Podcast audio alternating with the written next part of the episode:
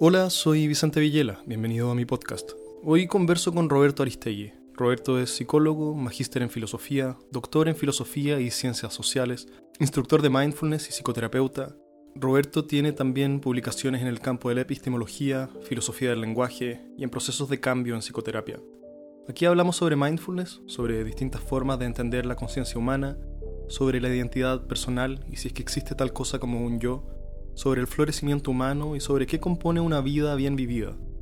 Esta conversación me resultó especialmente estimulante. Roberto es un académico con credenciales de sobra que me recibió en su casa para conversar sin saber mucho de mí, por lo que le agradezco su generosidad y buena voluntad para conversar y espero poder volver a encontrarnos en el futuro. Y espero también que esta conversación te resulte a ti tan interesante como a mí. Roberto, gracias por aceptar mi invitación a conversar eh, hoy día. Y la, mayoría de las personas que escuchan esto están medianamente familiarizadas con muchos de los conceptos que vamos a tratar, pero sobre todo el mindfulness. Pero aún así, como se ha masificado tanto esto, muchas veces se ha aguado un poco en el camino, gente tiene distintas eh, concepciones y quizás partir por una definición para enmarcar la conversación puede ser útil. Sí. ¿Qué es, qué es el mindfulness? Sí, gracias por tu invitación y por abrir un espacio para conversar y, y no sé cómo expresarlo. Eh, no sé si agradecerte o valorizar que tengas esta inquietud y valorizar que nos encontremos en este camino. Yo diría que hay eh, una definición estándar que se usa por parte de Kabat-Zinn, el biólogo que inició formalmente este camino de mindfulness, aunque tomó el nombre sugerido por Thich Nhat Hanh y se ha usado antes, pero se difuminó, se hizo famoso bajo el planteamiento que él tiene de ocho sesiones, donde midió y abordó ciertos problemas de dolor crónico, posteriormente de estrés, y después se generalizó hacia la salud mental y a todo tipo de, de planteamientos también, no solo clínicos, sino que psicoeducativos y sociales, organizacionales, laborales, políticos. La definición que él da es mindfulness consiste en prestar atención intencionalmente y sin juicio. Y pone el acento en los tres componentes. No siempre los tres componentes estuvieron eh, aceptados o definidos. Hay una tradición que yo sigo bastante, la de Varela, que pone la que creó la, eh, la, concepción de la inacción en las ciencias cognitivas y yo creo que mindfulness es una forma de inacción, o sea, de una mm, apertura a lo que se llamaría mindfulness, o sea, esa mente plena, pero más como conciencia encarnada, no como la tradicional separación entre cuerpo y mente, sino que como una unidad. Bueno, pero volviendo a la definición, Varela no aceptaba la noción de intencionalidad. ¿No la aceptaba? No, él prescindiría de la intención. Es de otra tradición. ¿Y la intención era parte de la fenomenología de Heidegger? ¿Es parte de eso? Bueno, la, fenomenología eh, pone la intencionalidad con Husserl, ah, que a su vez la tomó de Brentano, que la trae de la Edad Media, de Santo Tomás, y que quiere decir algo central en la fenomenología, que es eh, el estudio del fenómeno tal cual como aparece y la intencionalidad viene a ser como la, característica, no la marca, pero la característica central de la conciencia en sentido que es conciencia de algo que no es ella misma, o sea, conciencia de. Si se aplica a mindfulness, hay una manera bastante interesante de aplicarla, que la hace, fíjate, una terapia de tercera generación, ACT. Ellos dicen que eh, mindfulness es ser consciente de y aparece algo, por ejemplo, de la respiración, de los sonidos, de que estás asintiendo con la cabeza, de que yo estoy aquí. Entonces, esa conexión es la fenomenología, esa es la intencionalidad mm. que estaría aplicada subyacentemente. Ahora, si bien Varela lo dejó fuera, es importante mostrar que es posible que él se haya, y sin querer entrar en ninguna cosa tan específica, ni academicista, ni nada, pero en honor a la historia que está en juego, él se basó, primero es un aporte que haya traído la conexión de la fenomenología al mindfulness, un tremendo aporte.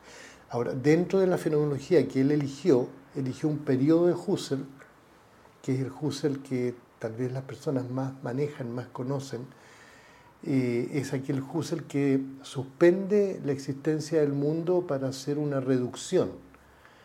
Reducción quiere decir como una puesta entre paréntesis de los supuestos, de las creencias. Entonces, yo diría que suspende el referente y accede como al sentido.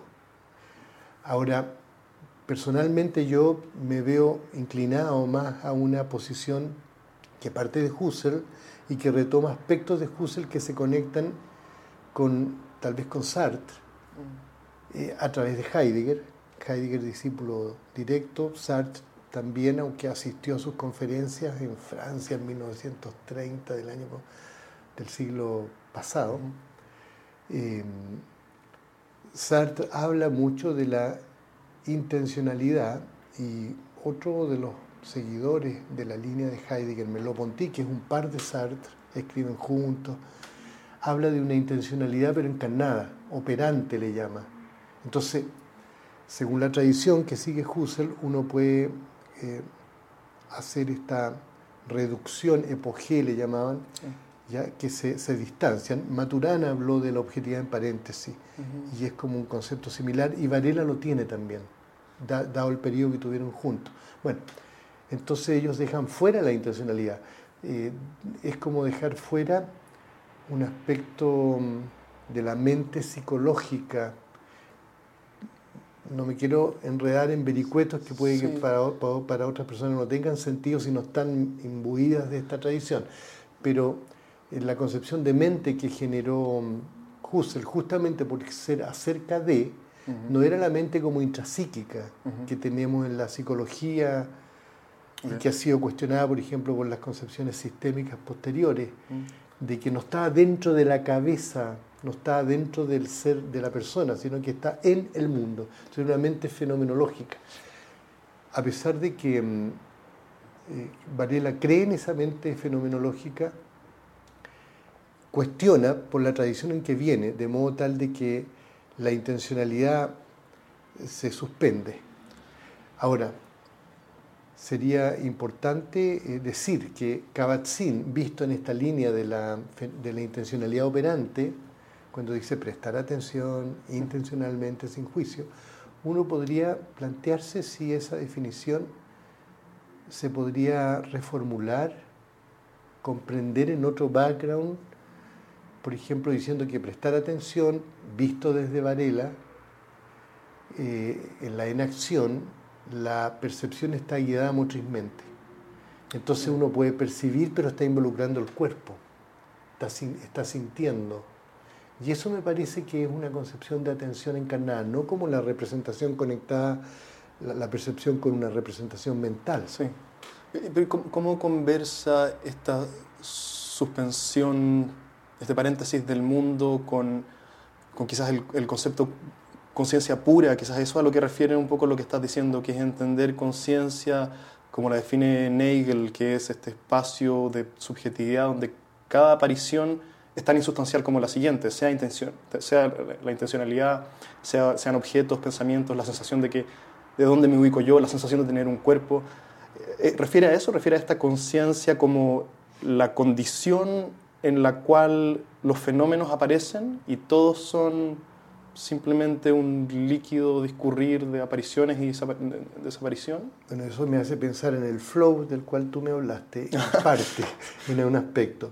Ahora, eh, por supuesto que uno podría eh, hablar de una conciencia, entre comillas, pura, como un campo fenoménico donde aparecen, eh, entre comillas, los objetos sin embargo, si uno deja una terminología tradicional en el sentido de que hay una condición como a priori donde aparecen las cosas, que es como algo más kantiano, uno podría considerar eh, que hay cosas a priori, cosas eh, sintéticas, a posteriori, y puede ser que Varela esté influenciado también por eso, pero ahora yo preferiría mirar a Kabat-Zinn e incluso a Varela, eh, conectado con una conciencia que está arrojada al mundo, que está en contacto y que no está como la posición de un sujeto trascendental que abstrae la realidad para hacerse consciente de algo al frente como un objeto, sino que está como tú y yo estamos en la silla, estamos en la conversación.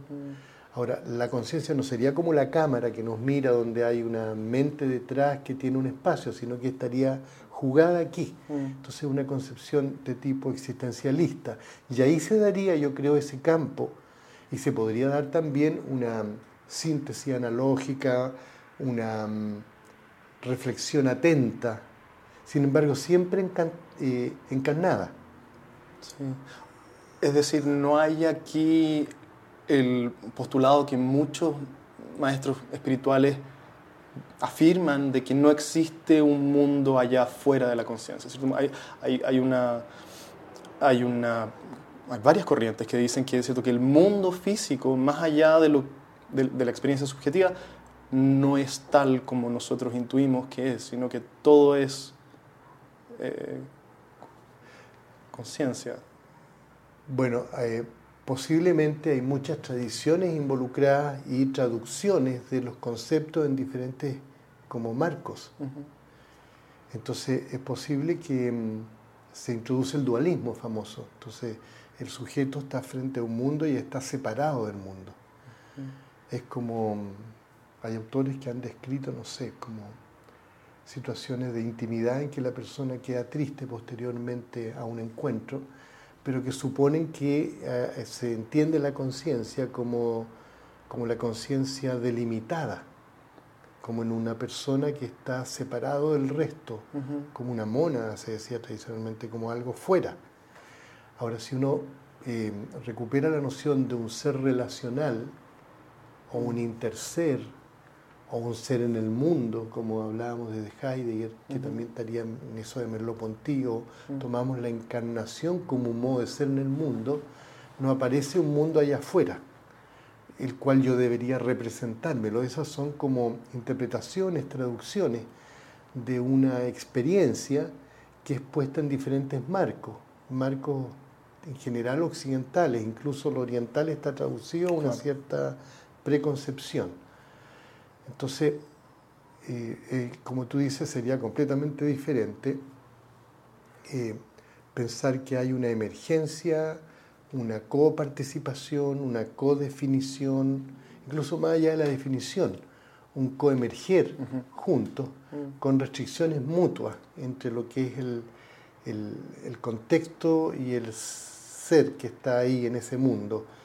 Es un acoplamiento, se usó esa idea de acoplamiento estructural, que está derivado en parte de la concepción de, de Maturana y Varela y que mm, es afín a la noción de ser en el mundo. Entonces creo que meditar es hacerse consciente de ese contacto, que es diferente a la idea de que yo voy a meditar como para salirme del mundo y después volver. Mm es una experiencia de estar inmerso, no, no, es, no es la idea del estado alterado conciencia, mm. ni es la idea de los metaniveles. Claro.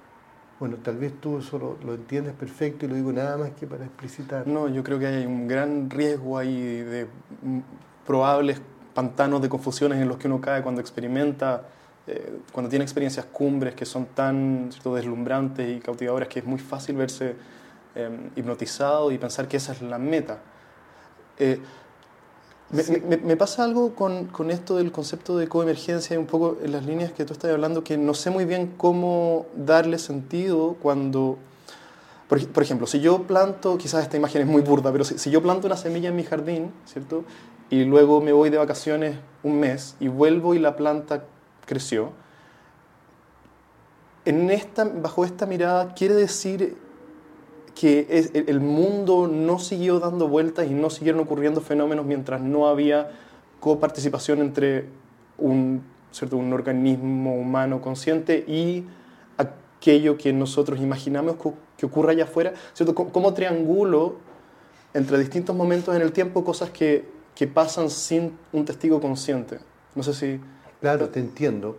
Creo que eso puede suponer como una mirada desde afuera acerca de la planta en que uno con la mente totaliza lo que pasa ahí. pero me constituí yo en el sujeto de esa planta en su mundo. Pero es posible que la planta en su mundo eh, está viviendo, eh, tiene su mundo, nunca sé que yo, me, yo no estoy. ¿Ah? Ahora, pero es muy importante lo que tú planteas, lo hallo súper interesante porque algunas concepciones de la coemergencia podrían tener un sesgo como de lo instantáneo, porque fueron pensadas bajo ciertos modelos matemáticos de Varela y entiendo que participó en algunas etapas de la creación de esos, de esos planteamientos Maturana, en que eh, la emergencia se entiende como eh, sincrónica. Entonces lo que tú estás planteando sería cómo me explico eh, una historia de acoplamientos, pero mm, diacrónica. Mm. Y la inacción surgió para darse como respuesta a ese tipo de cosas. Y no como que todo es pensado en el momento, porque la experiencia PIC podría ser pensada así también, como una especie de mm, eh, PIC esencialista, en cambio es diferente que si yo estoy en el mundo y estoy en realidad en lo que dicen la impermanencia, para que haya impermanencia tiene que haber una concepción de tiempo que esté mm. moviéndose y eso no puede ser como una suma de instantes, como el levantamiento de un topográfico en la imaginación de un momento actual absoluto. Tiene que ser muchos momentos en el flow, como tú dirías. ¿Qué dice? Em, lo que se me ocurre preguntarte en relación con esto, pero es, cuando uno se hace la pregunta quién es sobre la identidad personal, cuando, cuando uno se hace la pregunta quién soy, em, ¿cómo uno debería, entiendo que hay distintos niveles, ¿cierto? Que yo soy humano, bípedo, mamífero, etc. Pero eso no es lo, a lo que nos referimos cuando nos preguntamos quién soy, es algo mucho más íntimo. ¿Cómo uno debería abordar esa pregunta? No sé si tenga que decir cómo debería, pero entiendo el sentido. En otros momentos diría, bueno, cómo podría o cómo elijo, pero, pero atendiendo al sentido de lo que tú planteas, que trasciende estas disquisiciones de, de cómo formularlo, yo diría que lo más esencial que yo capto lo que tú dices de entrada es que está hablando de un quién y no de un qué. Y eso es una distinción central, que yo no soy una cosa ante los ojos, no soy el objeto de una representación, no soy tampoco como el sujeto en el cual coinciden sujeto y objeto, como en la ciencia social en determinado momento, para criticar ciertos como fisicalismo y decir que hay una metodología especial si el, si el objeto es el sujeto. No, saliendo de la terminología sujeto-objeto, uno podría preguntarse por qué, qué tipo de ser soy o quién soy ahora que ya está incluido dentro de eh, el tipo de ser tal vez ya está incluido, que es el tipo de ser que se pregunta sobre su ser. Tal vez la fórmula que más encuentro, la formulación mejor dicho, encuentro impecable es que eh, el ser es aquel en, el cual eh, en su ser está en cuestión su ser como cuando tenemos incluso en la literatura ser o no ser, esa es la cuestión, bueno, lo dice dentro, conocido dentro de el, máximo literato que aborda esas, esas, dimensiones de la existencia. Ahora, como yo soy un ser que no está ante los ojos, sino que estoy en proyecto de ser, tal vez eh, habría que decir que cuando yo me pregunto quién soy, estoy preguntándome quién soy ahora, no solo quién fui, no como algo ante los ojos, que soy ahora y antes, sino que quién habré de ser o quién, en el mejor de los casos, quién quisiera seguir siendo. Entonces eso pone en juego una dimensión de la cuestión de la identidad, que es muy interesante que la hayas traído a la mano, y es que eh, la identidad tomada en, la tradición, por ejemplo, psicológica, básicamente hace... Eh, relación con la mismidad. Riquet, un seguidor de Heidegger, ha planteado esto en el sí mismo como otro. Sartre también planteó el sí mismo como otro en la trascendencia del ego. ¿Qué quiere decir eso, el sí mismo como otro? Que yo soy el mismo, que me encuentro con este compañero de curso y dice, pero si es el mismo, claro, cambió de peso, tiene otro modo, su cara se ve diferente, pero tiene los mismos rasgos, el mismo carácter, o mantiene una misma como esencia, es el mismo hay, hay novelas, hay películas que dicen, o Neruda también, nosotros los de entonces ya no somos los mismos. ¿Y, qué es lo que es? ¿Qué, es, la mismidad? ¿Qué es la mismidad? ¿Qué es la mismidad? Es como lo que se entiende como aquello que se, eh, se mantiene como una sustancia a través del tiempo, como una identidad idéntico a sí mismo, dicen las personas. esa, esa noción sustancial puede conectar con que incluso yo puedo llegar a extrapolar que voy a mantenerme, pase lo que pase, hay una cierta mismidad o esencia que se va a mantener porque yo la recibí. En cambio, hay otra acepción de la noción de identidad que dice relación con el proyecto, con la dimensión de aperturidad, que es cómo yo me reconozco en los cambios, que soy un sí mismo, pero que no es la mismidad. El sí mismo no es idéntico a la mismidad, sino que también puede ser em, encontrado en la aperturidad. Es, por ejemplo, cuando tú dices, bueno, eh, ¿y qué hago yo ahora haciendo entrevistas? ¿Y, qué hago yo aquí en este trabajo? No sé si hay preguntas así, bueno, ¿y qué tiene que ver que yo ahora me dedico al club, no sé, de natación? ¿Ah? Pues yo estaba en otro carril.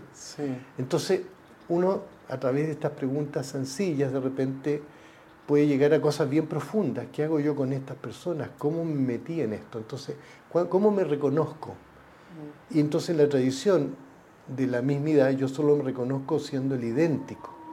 Pero en la tradición de aperturidad yo me puedo reconocer en la elección. Mm. Por ejemplo, más allá del romanticismo, que una persona se case de nuevo con la misma persona, o que uno diga, bueno, elijo mis amigos de nuevo, elijo este proyecto, y después estoy por tercera vez eligiendo un camino, mm. eh, el fundamento no es la mismidad dada sustancialmente, sino que es la elección de ser. Mm.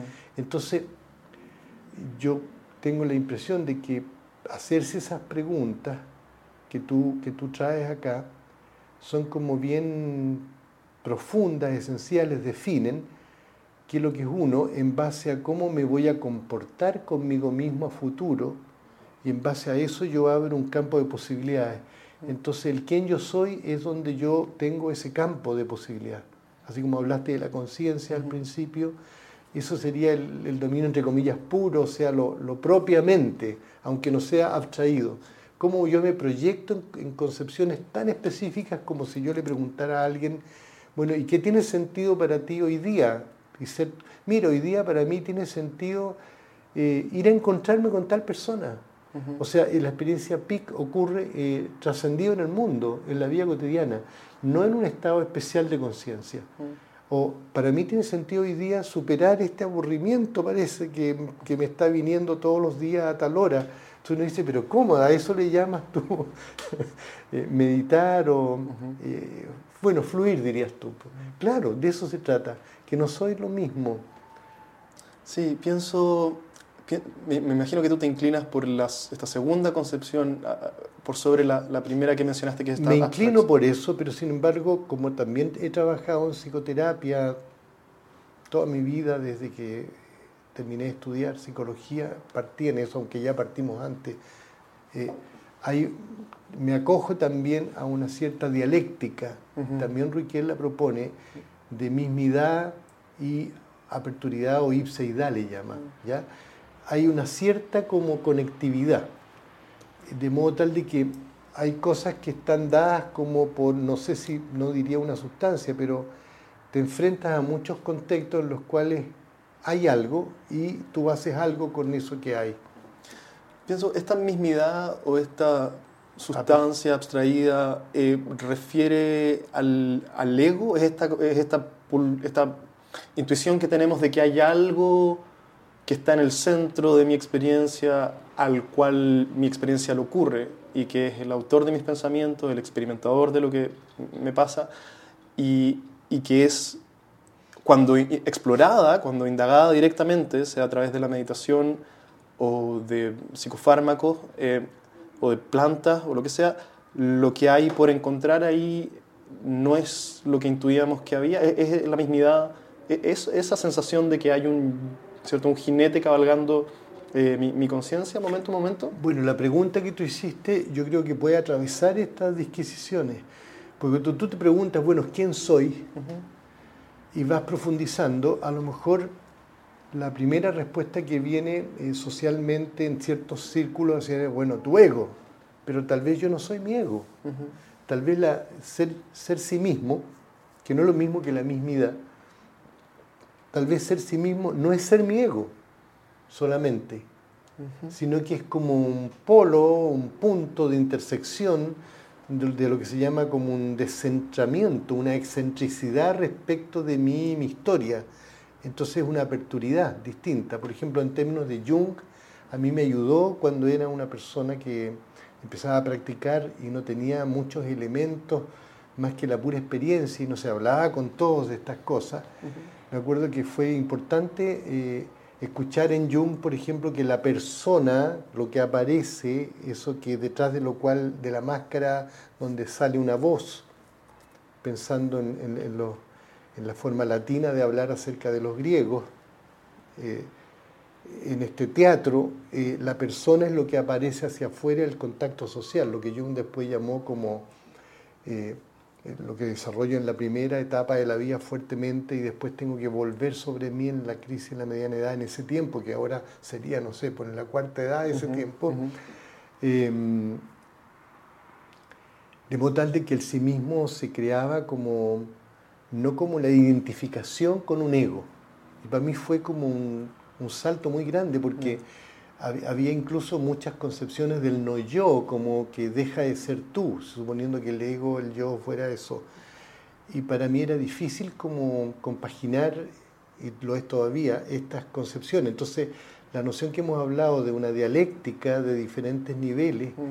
sí me permite pensar de que eh, si no soy la mismidad, no necesariamente soy el no yo porque también puedo tener un yo abierto eh, en, una, en una experiencia de ser eh, proyectando sin que tenga que identificarme con algo. Entonces aparece ese como vacío fértil. Mm. Entonces, volviendo a lo que tú dices, claro, hay una manera de, de plantearse que no tiene por qué ser equivalente a que yo esté como centrado, como el eje de mi experiencia psíquica, como un yo. Ahora, lo que tú también desliza o propones es como que hubiera otra manera más profunda de comprender esa identidad, de modo tal de que yo me encontrara con algo como trascendente, esencial, mm. que no fuera esa misma mismidad, pero que fuera algo como no sustancial, pero algo como propio. Y que, refiere quizás más a algo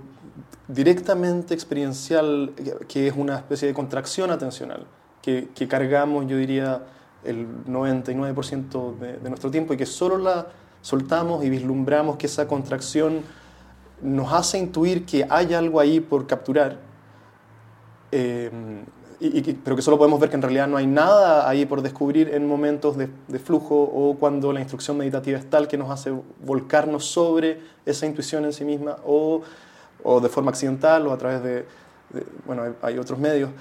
Eso es, que es lo que yo entiendo que es a lo que los budistas se refieren cuando hablan de anatta y dicen que el ego es una ilusión.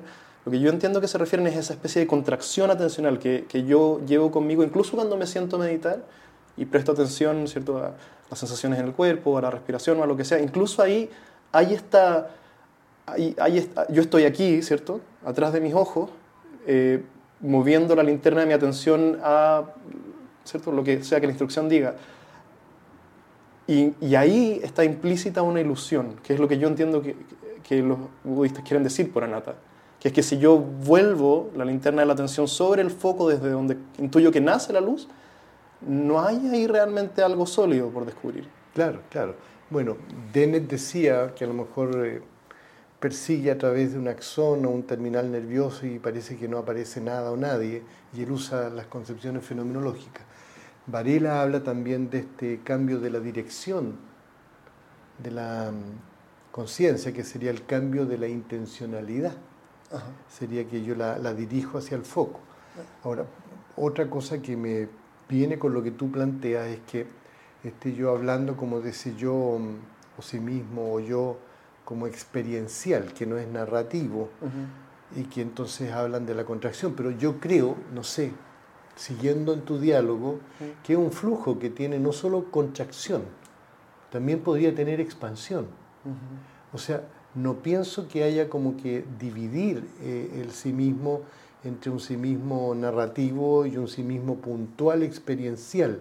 Creo que cuando digo puntual experiencial, que no, es físico tampoco, eh, pues, eh, o entro como ese núcleo, entre comillas, que uno podría cuestionar, yo creo que uno entra a un campo donde tal vez tiene un foco, sin embargo, eh, es también una, una posibilidad de ser, que no es exactamente, así lo pensaría yo, contractivo, que tiene flujo. Mm. O sea, no creo que haya como que circunscribir o, o, abstraer, tal vez eso vuelve a ser esta síntesis abstractiva, este como dejar en suspensión. Yo creo que eh, se deja en suspensión tu mundo cuando tú ves a una persona que amas y descubres a la persona que quieres y la ves de otra manera y te pones en cuestión y no te contrajiste necesariamente, mm. pero te diste cuenta de un viaje a lo mejor que tú no eras la misma persona que habías creído ser hasta este momento. Entonces, creo que esas son posibilidades eh, dentro de una amplia gama de experiencias de acceso a un contacto. Mm.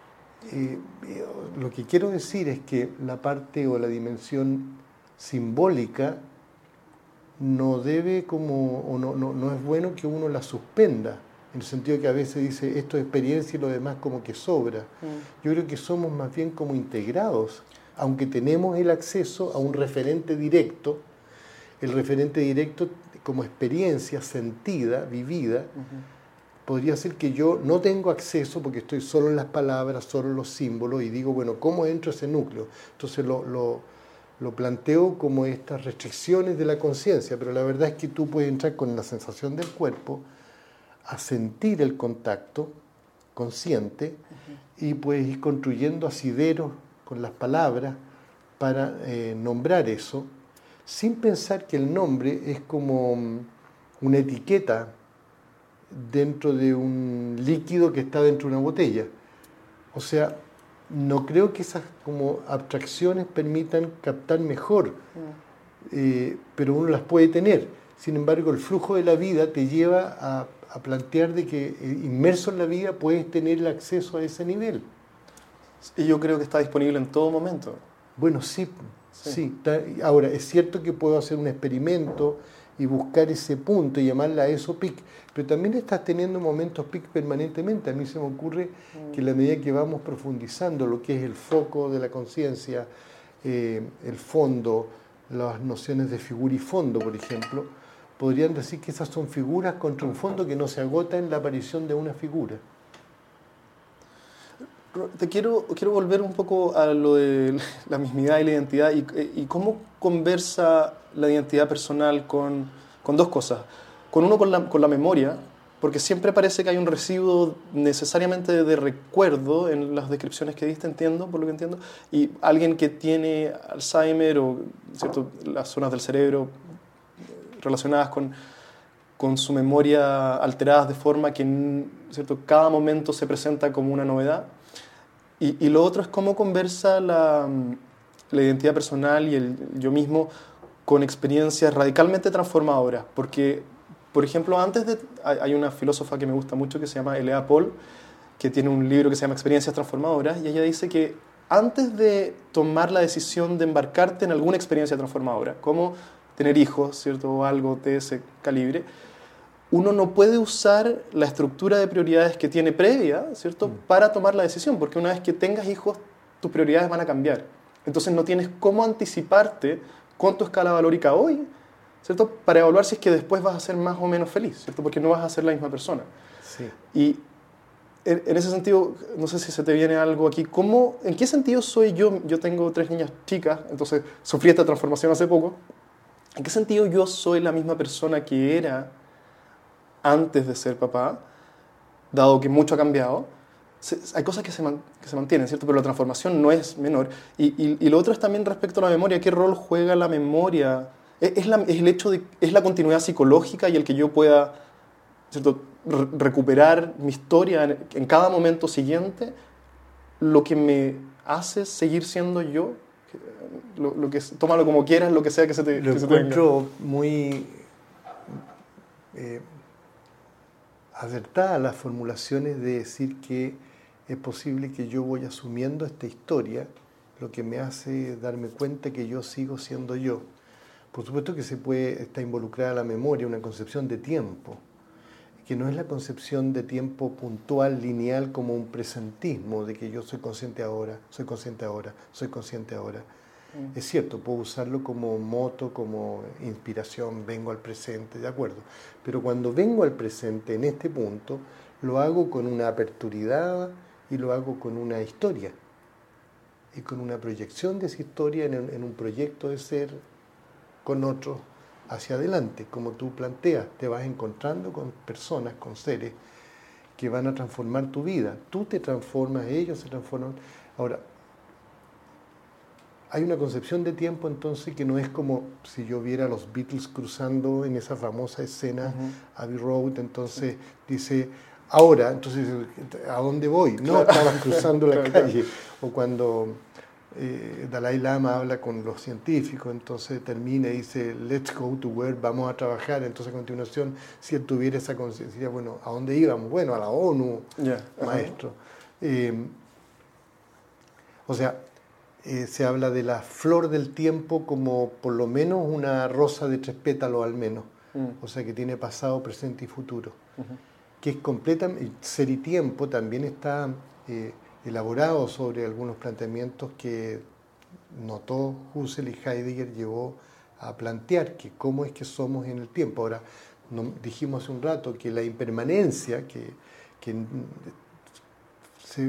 está en la base de algunas cosas que tú mismo has dicho que has cultivado, no solo estudiado, sino que entiendo que practicado, hasta la aperturidad a una forma descentrada de ser que sería el no yo, lo que yo he planteado es que eh, se puede entrar a, a, buscar la dialéctica con la, con la aperturidad sin tener que necesariamente plantearse que soy un no yo, porque hay una forma de ser no la mismidad, pero que es un, un yo que se proyecta. ¿La aperturidad a qué refiere?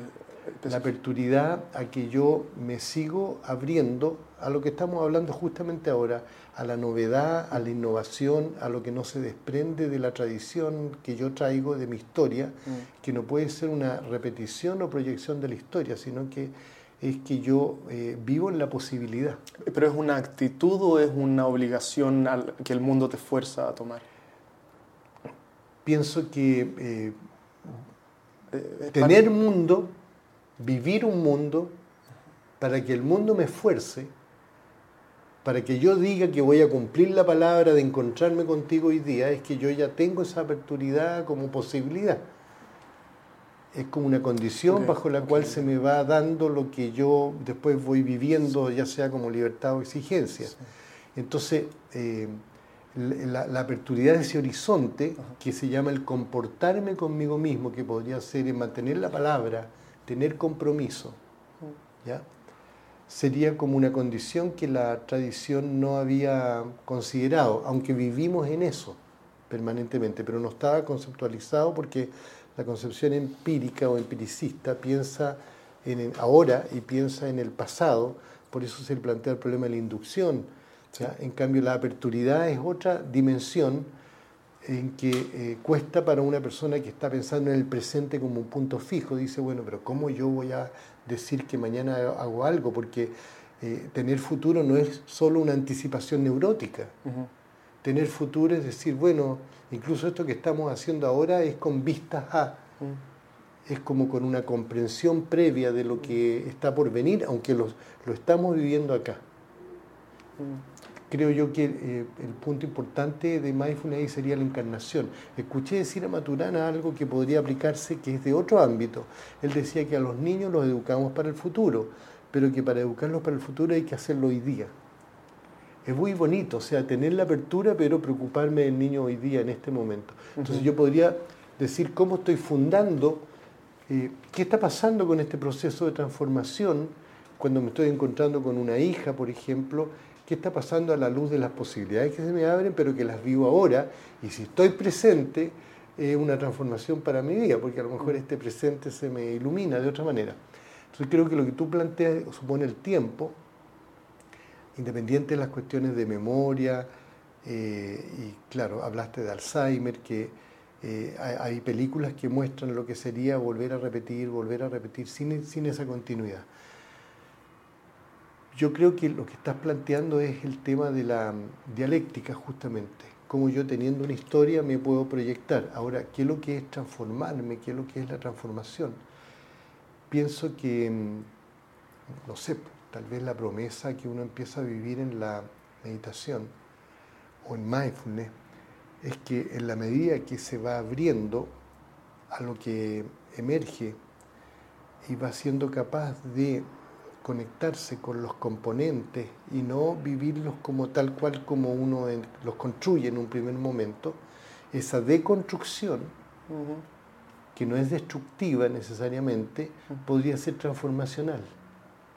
Podría ser de que fuera la, manera en que se me va planteando algo novedoso, algo que, que es casi como un misterio de vida Ahora, yo podría irme entonces Lo que tú planteas es cómo yo tengo continuidad el sentido de ser sí mismo cuando estoy transformado. Entonces tiene que ser no una cosa aditiva, no una cosa de contigüidad, en que esto no es lo mismo que esto otro, sino que tiene que haber como un curso donde yo voy como haciendo el proceso de transformación. Entonces serían eh, no solo como un mundo, serían como varios mundos que van encajando. Muy en, es linda la, palabra apertura, ¿cierto? Y, quizás, y dijiste misterio también al final, y quizás la apertura, el misterio tiene también algún rol ahí que jugar. Pienso en algo que te quería preguntar, venía pensando también caminando. Eh, ¿Por qué tanto de la conversación sobre nuestra vida mental o la, salud mental durante el mayor tiempo estuvo centrada en el sufrimiento? ¿Cierto? en trastornos y en nuestras dificultades. Y, llegamos un poco tarde a la conversación sobre psicología positiva, hace un par de décadas nomás.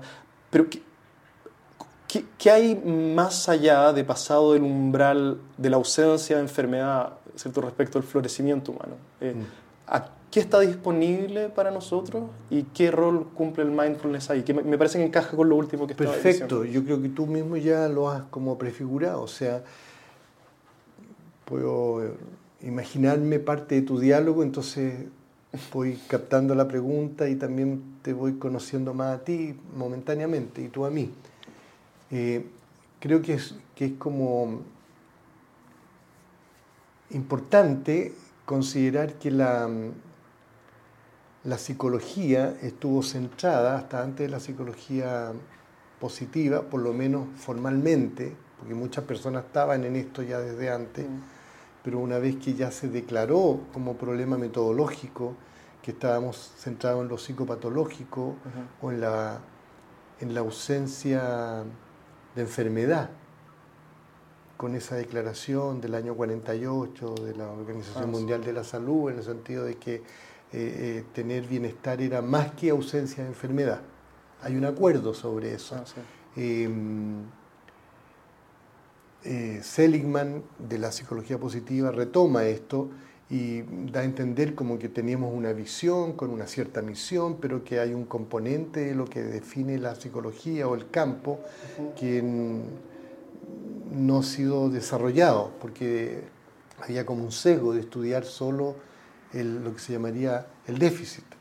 Entonces yo creo que el discurso del déficit se desprende de una concepción esencialista respecto de la cual comparo lo que es una persona.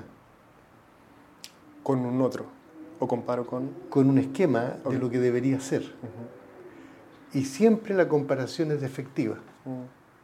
Entonces empiezo a encontrar que como no calza con la idea, con la imagen, con la esencia proyectada, y no estudio a la persona, o no, me, no investigo, o no me relaciono con la persona, ¿cómo se da? Y en ese esquema entonces se genera esta noción de un ser delimitado, de un ser que no es completo. Ahora, eso lo dijo Seligman con la psicología positiva y lo dijo también eh, Maslow antes con la concepción, bueno, Seligman con el florecimiento humano, que es la segunda vuelta cuando habla de Maya de la felicidad, habla del modelo PERMA, que es muy importante. Eh, se, se, centra desde los griegos en adelante en la posibilidad de que una persona florezca. Maslow hizo lo mismo, no sé si decir lo mismo ahora, eh, también apuntó en esa dirección y habló de la autorrealización como, como meta o como nivel eh, a alcanzar dentro de su jerarquía. Y después habló de una meta motivación también, que era más allá de, lo, de haber logrado previamente estados previos o estadios previos. Entonces, la psicología viene tomando esto desde hace más de 60 años pero cuajó hace veintitantos años como una disciplina reconocida científicamente porque no quedó comprometida con los discursos como contraculturales debido al tema de Vietnam mm. o de la revolución de las flores o, lo que hubo en, California. Entonces entra en la psicología completamente científica con una metodología de investigación. Ahora, conectando los temas que tú planteas, hay una visión ahí, porque podría ser que mindfulness también esté traducido a esquemas del discurso efectivo en algún plano. Entonces, eh, con tal de entrar al mainstream, digamos, a lo central de la, del discurso, eh, podría, que, podría ser que esté adquiriendo eh, un modo que se llamaría ciencia normal que no ha cuestionado sus fundamentos metateóricos, metodológicos o teóricos. Y em, está más bien eh, apareciendo como en esa oleada de que la física lo explicará todo, la biología lo explicará todo, la psicología lo explicará, pero no, no digo yo que deba entrar en una corriente de em, oposición o de ciencia crítica que sería como que se transformara en una ciencia social tradicional que, va en contra del discurso oficial. Yo creo que, y aquí tomando tu palabra, en la pregunta que tú haces rima con, con una concepción de ciencia que no es ni normal ni crítica y que es transformacional. Y que tendría que estudiar estos fenómenos de reformulación para eh, pensar en la transformación de las personas, no solo de aquellos que no sufren un, diagnóstico deficitario, sino que de todas las personas, mm. algo a lo que apuntó, a lo que apuntó Frankl también. Mm. Em, Víctor Frankl en la búsqueda de sentido. Entonces, te estás planteando cómo uno eh, supera una dimensión del discurso efectivo y cómo se podría proyectar hacia una concepción alternativa. Pienso que eso supone un cambio de, paradigma.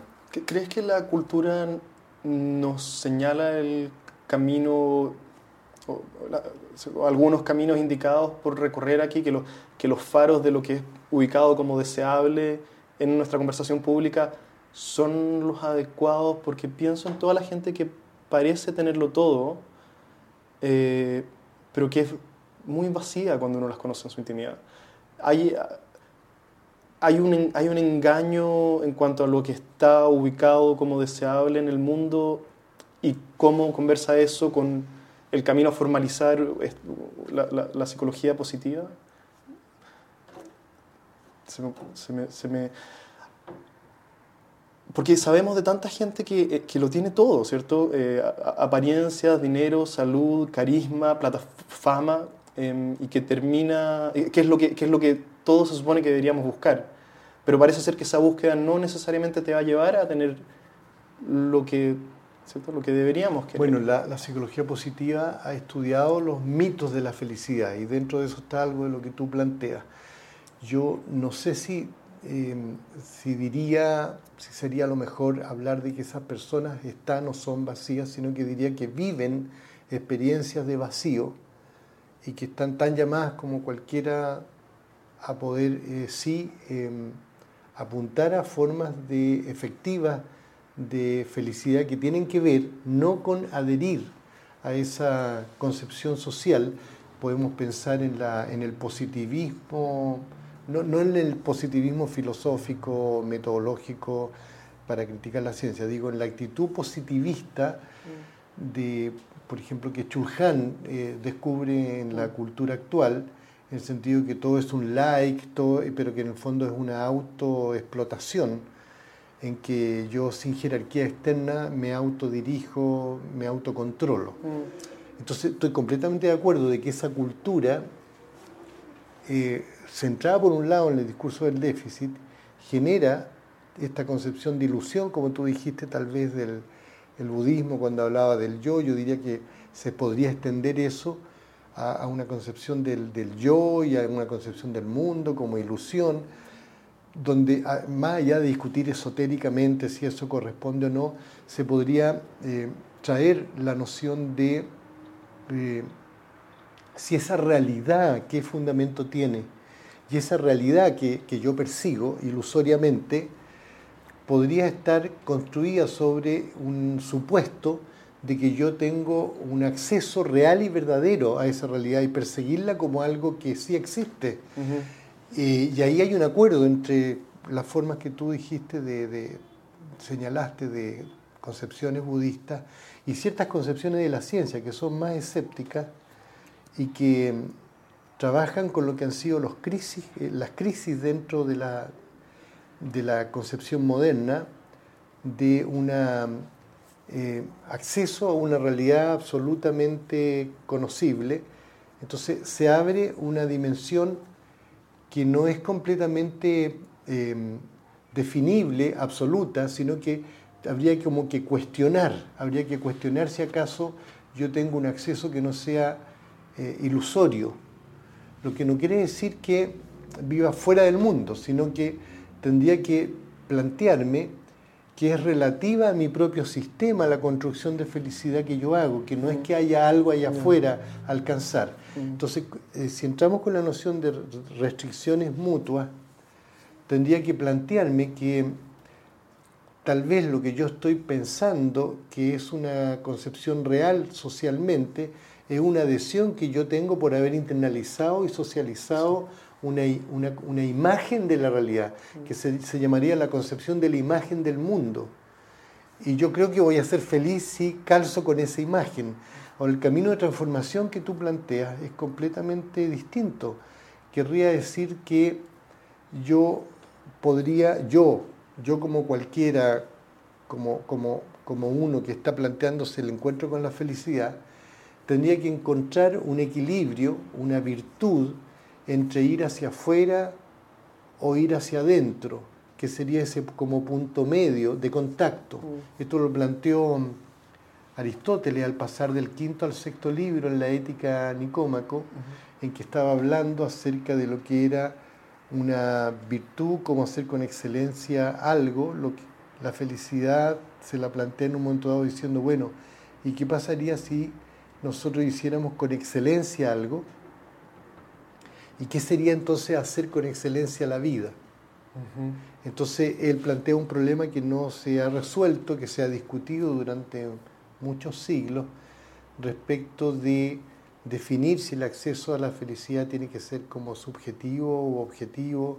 Hay, un, hay una tiranteo usando los términos de la tradición ahí. Y mm, Tugendhat, que es un filósofo alemán, discípulo de Heidegger, que vino a Santiago de Chile en los años 90, y que cuando jubiló en Alemania se instaló, no sé, pues, frente al parque forestal y que hacía clases en la católica, ah, en un doctorado, eh, escribió, estando en, Chile, en Santiago, una ética, unas lecciones de ética. Y en uno de esos eh, eh, capítulos, sorpresivamente, siendo el filósofo, para mi esquema tradicional de, en que había como parcelas, él aborda un problema entre la filosofía y la psicología, él aborda un problema de, Aristóteles, pero recurriendo a Erich Fromm.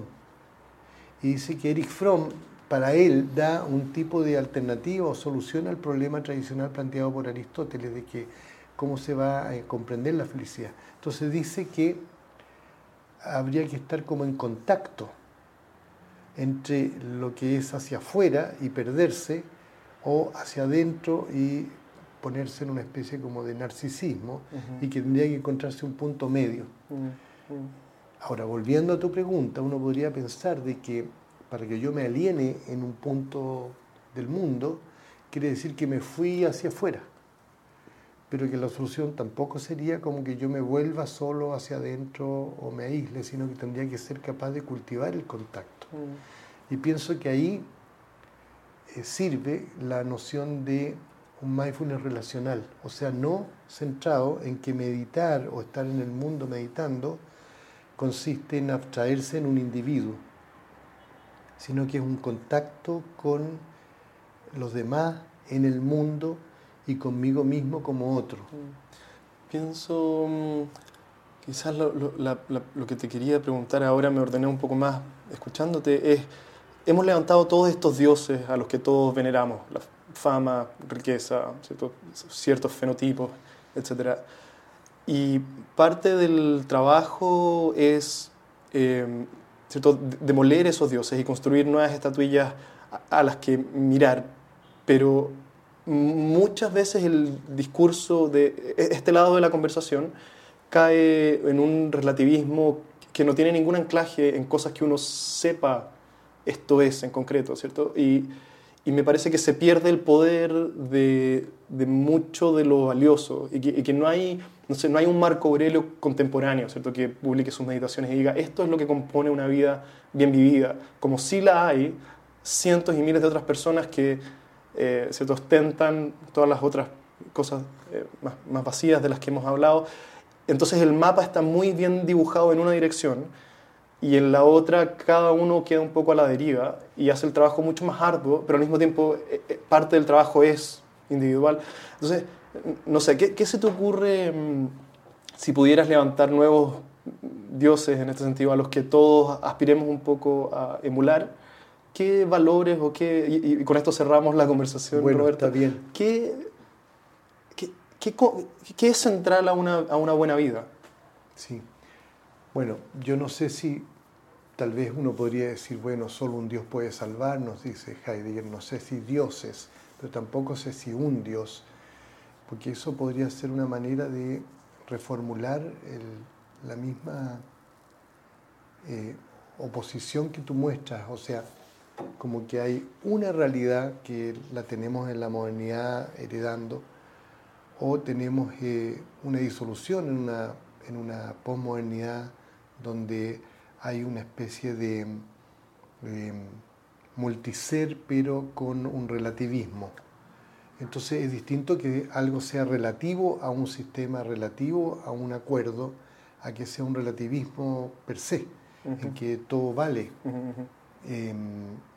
Pienso que lo que tú estás mostrando con esta manera de preguntar acá y de que vamos cerrando con esto es un tema muy importante respecto de eh, la oposición en una forma de comprensión que podríamos llamar una hermenéutica, una teoría de la interpretación.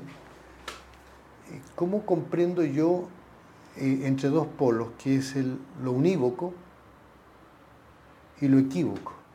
Todo lo que tú estás diciendo es cómo salimos del unívoco sin caer en lo equívoco, o cómo eh, no nos vamos en el equívoco pero no caemos en algo unívoco. Entonces pienso que ahí aparece lo que se llama una, podría verse como una dialéctica, se habla de un campo, de una hermenéutica analógica, o sea, en que nosotros tendríamos que conversar, tal vez tomando alguno de los mismos planteamientos que tú trajiste de Marco Aurelio como ejemplo, que ha durado mucho tiempo, siglos y siglos, su, su, esquema, porque se instaló en una estructura grande que todavía subyace, así como se dice que,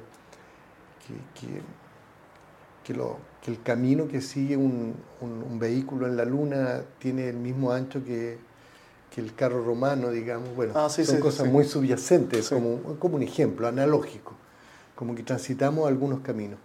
Entonces, ¿Qué podría ser? Yo creo que la posibilidad de establecer un contacto dialógico. Un contacto dialógico, un contacto que en el conflicto de interpretaciones que hay hubiera un espacio donde pudiéramos dialogar, pero no como una declaración de diálogo, ni tampoco como una visión impuesta, sino que con procesos de abajo hacia arriba, bottom up.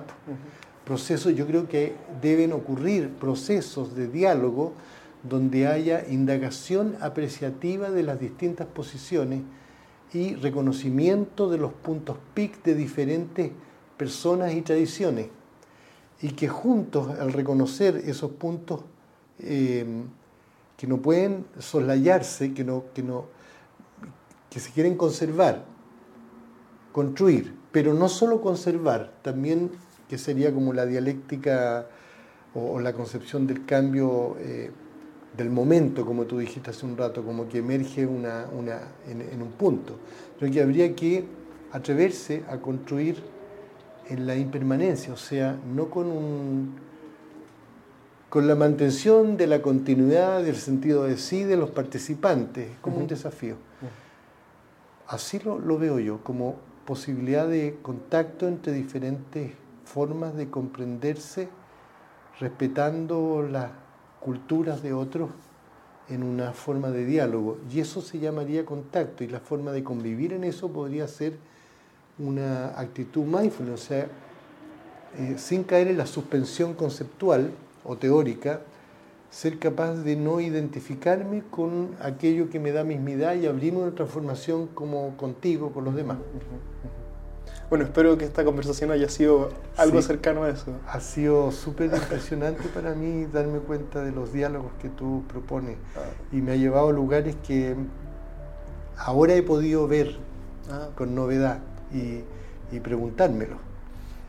Así que estoy agradecido de eso. Ah, qué buenísimo, qué bueno escucharlo. Yo también, mil gracias Roberto por aceptar mi invitación de un, un correo en frío y estuvo bien nutritivo. Voy a escucharla de nuevo porque me quedaron hartas cosas por, por masticar. Así que bueno, mil, mil gracias por tu tiempo.